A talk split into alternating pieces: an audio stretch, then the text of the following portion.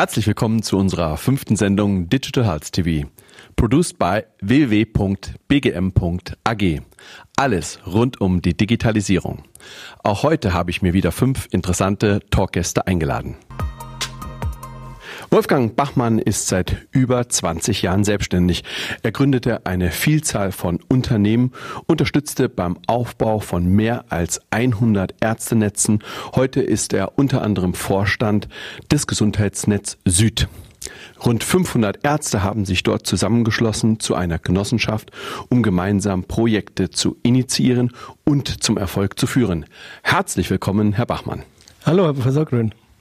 Herr Bachmann, warum gründen Ärzte mit der Jofodo eine Recruiting-Agentur? Weil es sie nicht gibt. Das ist der wesentliche Grund. Sprich, das, was wir an der Stelle anzubieten haben, ist nicht vorhanden. Was haben wir anzubieten, ist die natürliche Frage, die sich daraus ergibt. Ähm, eine spezielle Recruiting-Plattform für Ärzte. Nicht nur Recruiting, es geht dabei auch um Karriere insgesamt. Wir packen das Thema der Ärzte-Engpässe an, und zwar so, wie es Ärzte verstanden wissen wollen. Wir sind ein Projekt von Ärzten für Ärzte. Wir verstehen Ärzte und wir haben vor diesem Hintergrund das Thema Recruiting so angepackt mit Yofodo, dass es entsprechend Ärzte-like und gleichzeitig nützlich für Arbeitgeber ist. Vielen Dank. Jens Florian Krieg verfügt über einen großen internationalen wie nationalen Erfahrungsschatz. Er verantwortet bei der Emperor eHealth Technologies gemeinsam mit dem Gründer die Transformation der Emperor von einem reinen Medizinprodukteunternehmen hin zu einem digitalen Solution Provider. Herzlich willkommen, Herr Krieg. Vielen Dank, Herr Grün. Was bedeutet für Sie Digital Solution Provider?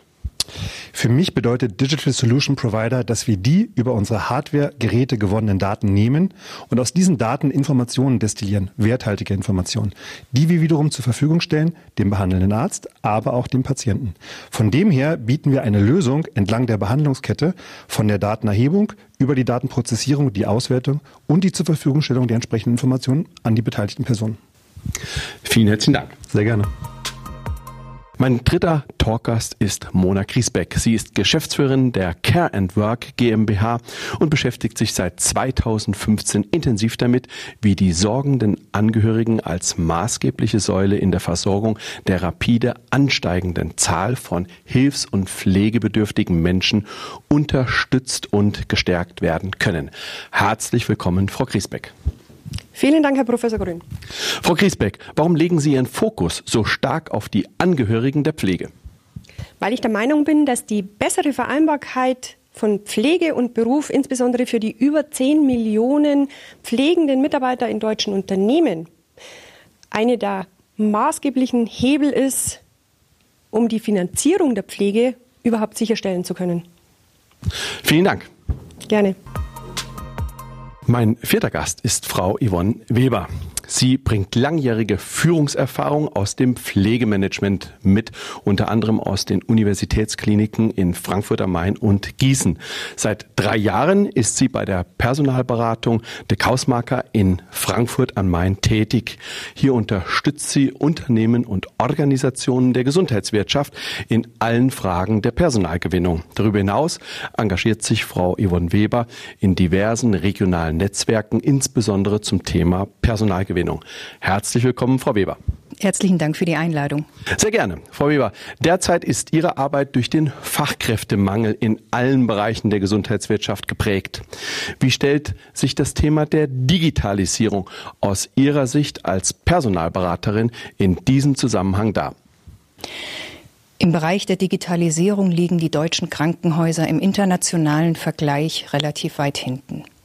Geschuldet ist das den bekannten Fakten wie zum Beispiel dem Investitionsstau aufgrund der mangelnden Refinanzierung durch die Länder, aber auch durch die Sparzwänge in den Betriebskosten, welche oftmals ähm, zu Lasten der zukunftsweisenden Themen wie der Digitalisierung gehen.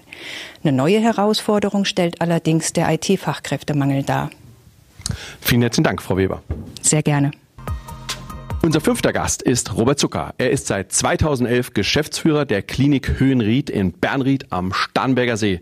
Mit der Kardiologie, der Orthopädie und der Psychosomatik vereint die Klinik Höhenried die wichtigsten Gebiete der ambulanten und stationären Rehabilitation unter einem Dach.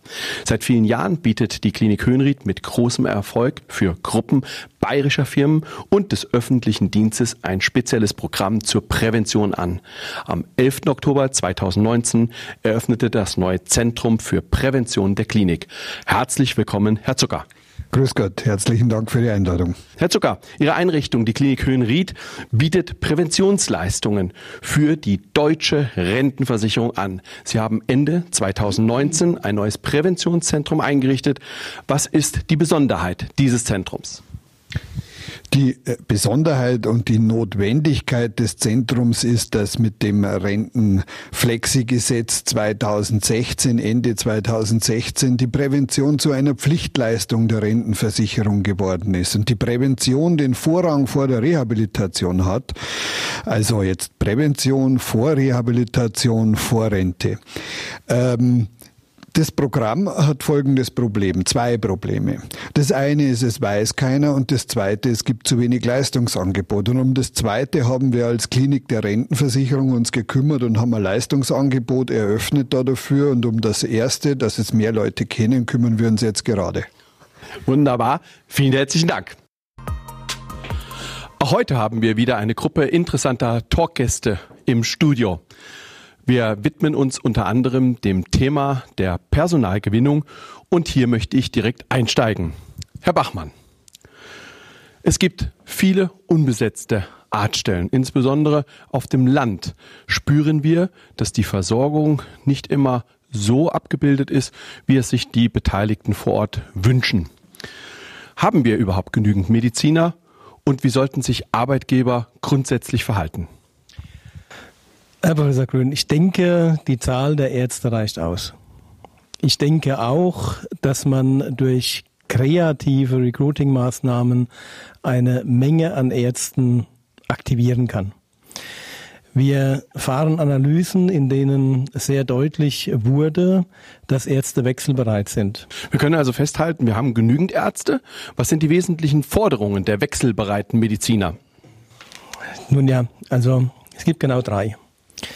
Ähm, der erste Punkt ist Ehrlichkeit und Authentizität. Ähm, was uns begegnet, ähm, ist immer wieder die Aussage, wir werden nicht wirklich ernst genommen in den Gesprächen. Das bedeutet, es wird uns ein X für ein U vorgemacht. Also wir haben das Gefühl, es wird uns ein X für ein U vorgemacht. Es ist nicht automatisch so, aber es ist das Gefühl vorhanden. Das ist der eine Punkt. Der zweite Punkt ist Anonymität. Das ist eine Riesenforderung. Diese Forderung wird derzeit in der Regel noch nicht erfüllt. Naja, und der dritte Punkt sind einfach niedrige Eintrittsbarrieren. Ich möchte im Grunde genommen, dass der Arbeitgeber sich bei mir bewirbt, sich um mich bemüht und wenn er das tut, dann fühle ich mich sehr viel mehr hingezogen. Es ist ein Wettbewerbsvorteil. Wir wissen, dass der bessere Arbeitgeber der sich stärker auf den Arzt einlässt, letztlich gewinnen wird. Frau Weber, auch Sie beschäftigen sich mit dem Thema der Fachkräftegewinnung. Welche Erfahrung haben Sie als Beraterin für IT-Unternehmen mit der Besetzung oder der Nachbesetzung von vakanten Positionen im Gesundheitswesen? Laut einer Bitkom-Studie bleiben IT-Stellen im Schnitt fünf Monate unbesetzt. Der IT-Fachkräftemangel trifft aber nicht auf jede Berufsgruppe der IT zu.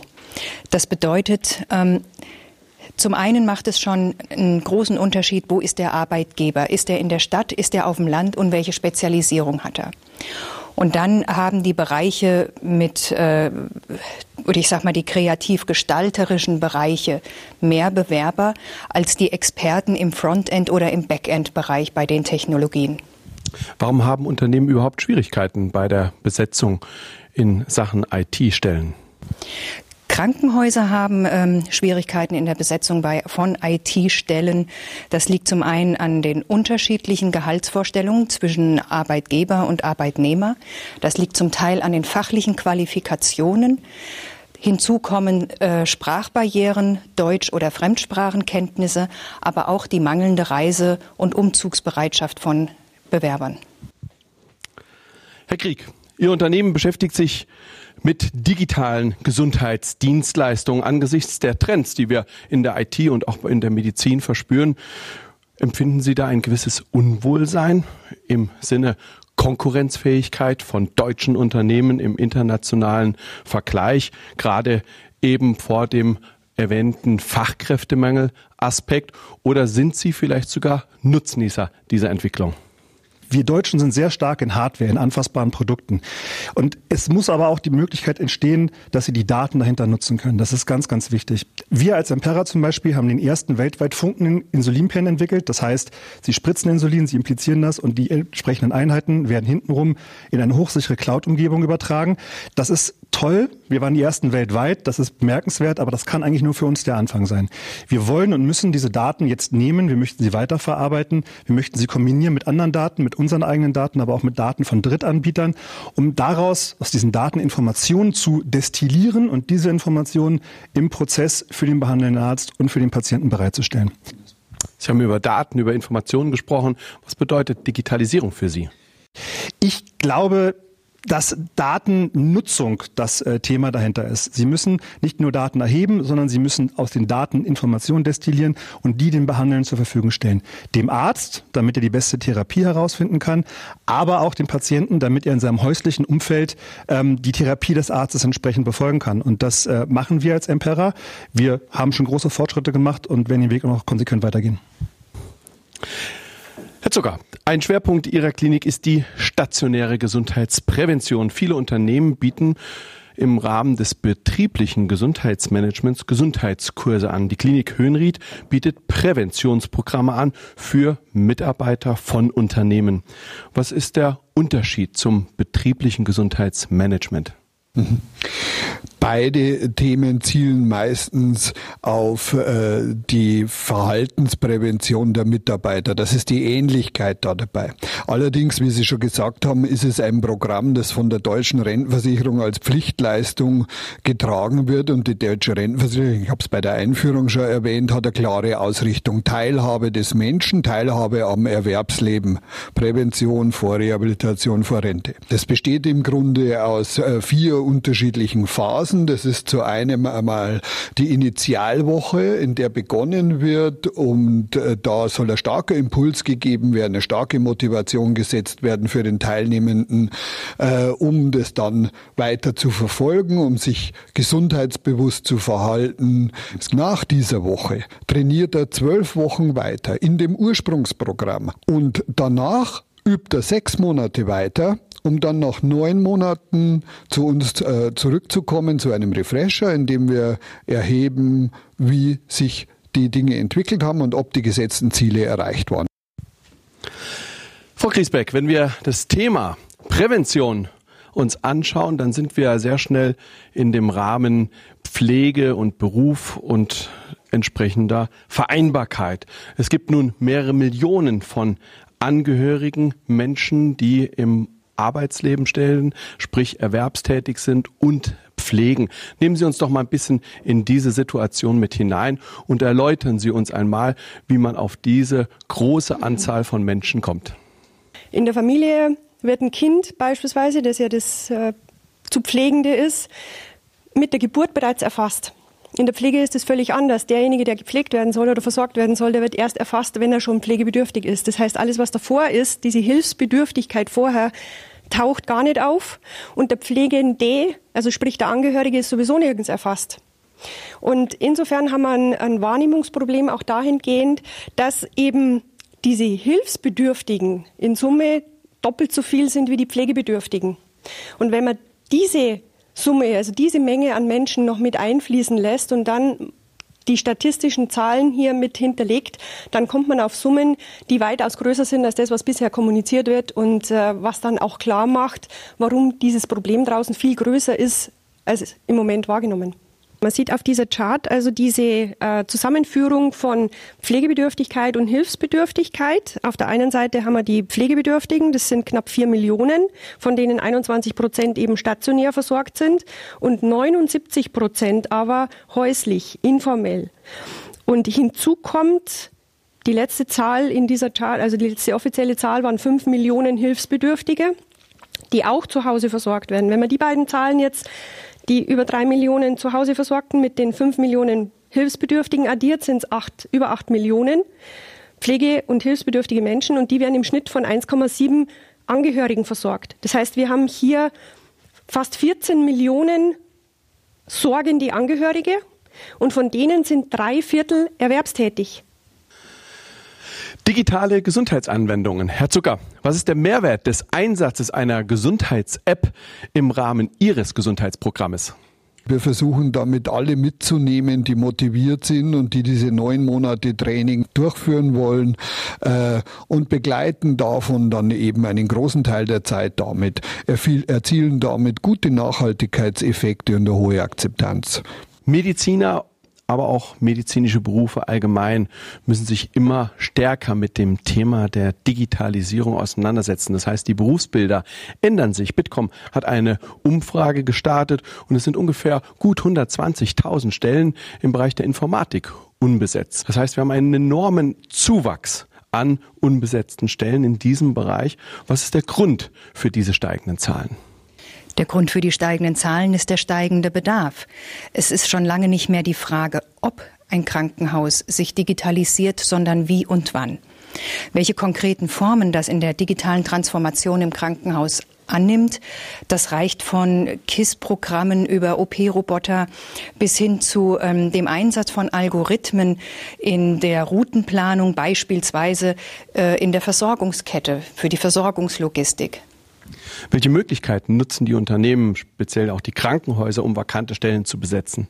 Bisher die ähm, meist, meistens die konservativen herkömmlichen Mittel, die gehen ähm, in die Social Media Kanäle. Sie stellen natürlich auch Stellenanzeigen auf ihre eigene Webseite, ähm, auf Online-Stellen, Börsen, Karrieremessen. Das wird genutzt. Rückläufig hierbei sind die ähm, Annoncen oder Ansprachekonzepte in Fachzeitschriften oder in Tageszeitungen.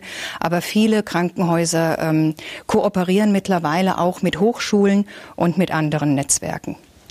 Bleiben wir bei der Besetzung von Stellen, Herr Bachmann. Wenn ich Sie richtig verstehe, dann bewerben sich bei Ihnen die Arbeitgeber um die Ärzte. Ist dies korrekt? Und wenn ja, ist das nicht eine Umkehrung der bisherig erlebten Praxis? Also Sie haben richtig verstanden, Arbeitgeber bewerben sich bei Arbeitnehmern. Wir nennen das Boost-Veranstaltungen. Das sind digitale Veranstaltungen, in denen der Arbeitnehmer als Teilnehmer einen Arbeitgeber erleben kann, so wie er wissen möchte, wie es dort zugeht. Und man kann live sich an diesen Veranstaltungen beteiligen. Also Sie hören richtig live. Ich kann an der Stelle als Arbeitnehmer per Chat in die Veranstaltung hineingehen und kann Fragen stellen und bekomme ehrliche Antworten dazu. Muss Recruiting in einer digitalen Welt Infotainment abbilden? Gut, es nützt, ja. Ähm, Ob es das muss, weiß ich nicht. Muss es immer unabdingbar. Ähm, ich finde, dass es vernünftig ist, weil es neue Zielgruppen erschließt und den Bedarf der Zielgruppen, wie er eben ist, abdeckt. Also wir holen die äh, Ärzte dort ab, wo sie sind, um Ihre Frage zu beantworten. Es nützt. Es muss nicht, aber es nützt. Herr Krieg, ein weiteres Thema, das wir nicht außer Acht lassen dürfen, ist der Datenschutz, aber auch die Datensicherheit. Sie haben in diesem Zusammenhang eine Umfrage wahrgenommen. Können Sie uns über die Ergebnisse berichten? Ja, sehr gerne. Die Umfrage hat ergeben, dass über 81 Prozent der Befragten das Thema Datenschutz für sich als wichtig oder sehr wichtig eingeschätzt hat. Wir schließen daraus, dass heutige digitale Anwendung ein schlüssiges Datenschutzkonzept braucht, sonst werden sie von den entsprechenden Usern nicht akzeptiert.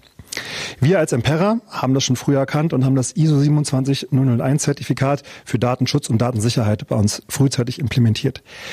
Der Anwendungsfall ist aber, wenn Sie heute in den Google Play Store gehen und dort geben Sie Diabetes oder Diabetes App ein, dann kommen über 250 Ergebnisse und laut unserer Marktrecherche sind eine Handvoll, weniger als fünf, überhaupt davon Medizinprodukt. Und Medizinprodukt, das ist eine Aussage über die Werthaltigkeit der App, wie gut sie ist und ob der Hersteller gegebenenfalls auch dafür haften muss, wenn was falsch läuft innerhalb der App. Darüber hinaus ist es so, dass keiner dieser Apps auch ein Zertifikat zum Thema Datenschutz oder Datensicherheit hat, wie wir es zum Beispiel haben mit der ISO 27001. Herr Zucker, Lassen Sie uns beim Thema Datenschutz bleiben. Sie arbeiten mit Unternehmen zusammen. Diese Unternehmen haben ein Interesse, dass die Mitarbeiter, die Beschäftigten erwerbsfähig bleiben. Wie können Sie Datenschutz und Datensicherheit gewährleisten? Vielleicht hätte der Mitarbeiter ein mulmiges Gefühl, wenn vertrauliche, patientenbezogene Daten, sagen wir, weitergereicht werden würden. Äh, das Problem der Weitergabe, das hatten wir auch schon vor der Digitalisierung. Und da gibt es tatsächlich die unterschiedlichsten Lösungen.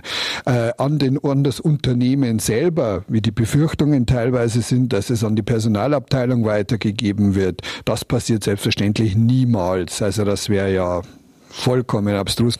Insofern keinerlei Befürchtungen mehr da, zumindest dann nicht, wenn wir sie erklärt haben und wenn sie diese Programme erstmalig durchgeführt haben.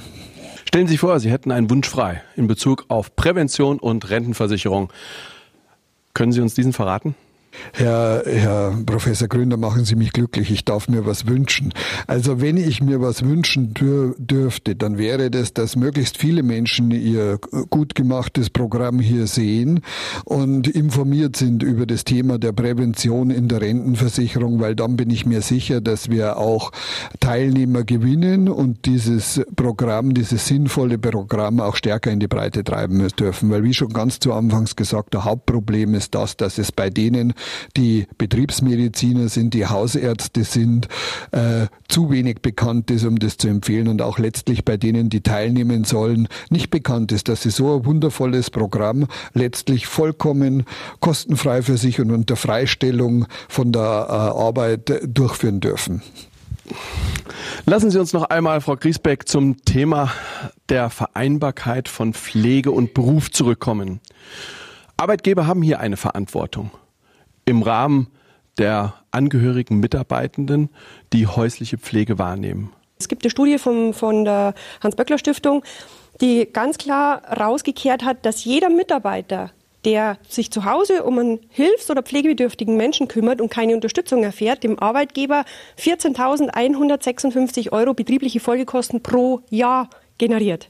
Aufgrund Präsentismus, Absentismus, Berufsaufgabe, Fehlern wegen Übermüdung und, und, und äh, völlig verständlich, wenn der einen Demenzerkranken zu Hause hat und dreimal in der Nacht, zehnmal in der Nacht raus muss, um den Papa im Garten vom Nachbarn einzusammeln, dann ist man nimmer fit am Arbeitsplatz. Und hier ähm, können Arbeitgeber halt einfach viel tun, indem sie die richtigen Fragen stellen, beispielsweise über die psychische Gefährdungsbeurteilung, die nicht nur als Pflicht sehen, sondern wirklich als, als Werkzeug nutzen da gibt es ganz viele Möglichkeiten, dass man nicht auf so kurzfristige Sachen wie Kopfprämien jetzt für Pflegekräfte setzen muss oder dann im Handwerk da irgendwelchen Fachkräften noch was zahlen muss, weil letztendlich geht es ja darum, dass die langfristig den Job ausführen können. Und das funktioniert nur, wenn die Work-Life-Balance da ist. Frau Griesbeck, können Sie uns Care and Work anhand der Planung, Steuerung und Kontrolle einmal kurz erläutern? Ja, sehr, sehr gerne. Also äh, das ist ein dreistufiges äh, Prinzip. Das heißt, wir fangen an natürlich erst einmal mit der Bedarfsermittlung, damit man überhaupt versteht, was im Unternehmen eigentlich an Stellschrauben da ist. Und hier nutzen wir die, äh, soweit es mit dem Unternehmen konform geht, die psychische Gefährdungsbeurteilung hier in besonderer Form, weil man über die Abfrage ich stimme einer Frage zu, ich stimme nicht zu, auch zusätzlich noch sogenannte Tags anklicken kann, warum man zustimmt oder nicht zustimmt und das Ganze dann in der Auswertung sehr dediziert runterbrechen kann auf äh, die sogenannten Peer Groups, also Abteilungen, Standorte etc. und dann ganz schnell ablesen kann, wo gibt's Quick Wins, wo kann man langfristig ansetzen und welche Maßnahmen kann man dann implementieren, damit die Bedarfe dann der Mitarbeiter auch entsprechend befriedigt werden.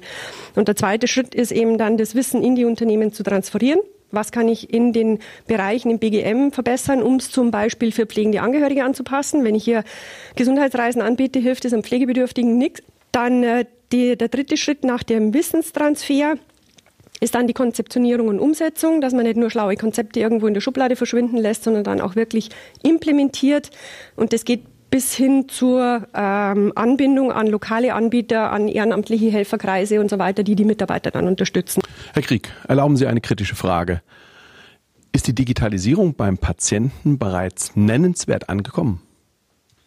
Das ist eine sehr, sehr gute Frage. Und diese Frage haben wir uns auch intern gestellt. Und wir haben uns gefragt, Meinungen sind gut, lass uns doch die Betroffenen selber fragen. Und wir haben eine Online-Umfrage gestellt und ähm, die Ergebnisse waren mehr oder weniger überwältigend. Wir hatten in weniger als 14 Tagen über 700 Feedbacks, die wir entsprechend auswerten konnten. Ähm, und allein schon das zeigt, glaube ich, dass ältere Menschen durchaus wesentlich äh, digital affiner sind, als wir alle glauben.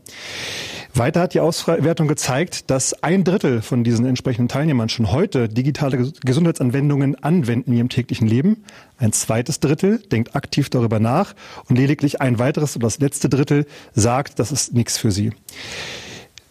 Weiter gefragt haben wir nach der Anwendung von smarten Devices, also Geräte, die Daten digital erheben und in diese Gesundheitsanwendung entsprechend implementieren.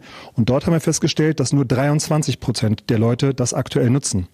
Wir haben gefragt, warum mehr, nicht mehr Leute das nutzen. Und der Grund dafür ist, sie haben sich damit noch nicht beschäftigt, also fehlendes Wissen, aber auch davor Angst, etwas falsch zu machen. Wir als Impera sehen genau gerade hier den Hebel, wo wir ansetzen können und müssen, um den Mehrwert an die Leute zu transformieren. Wir haben auch noch den Wünschen der Menschen gefragt und 68 Prozent der Leute haben gesagt, sie möchten nicht nur Daten haben, die sie selber verwerten können oder die sie mit ihrem Arzt teilen können, sondern sie möchten auch, dass die Daten ihnen zwischen den Arztbesuchen zur Verfügung stehen. Sie motivieren, ihr Leben mit Diabetes entsprechend aktiv zu managen.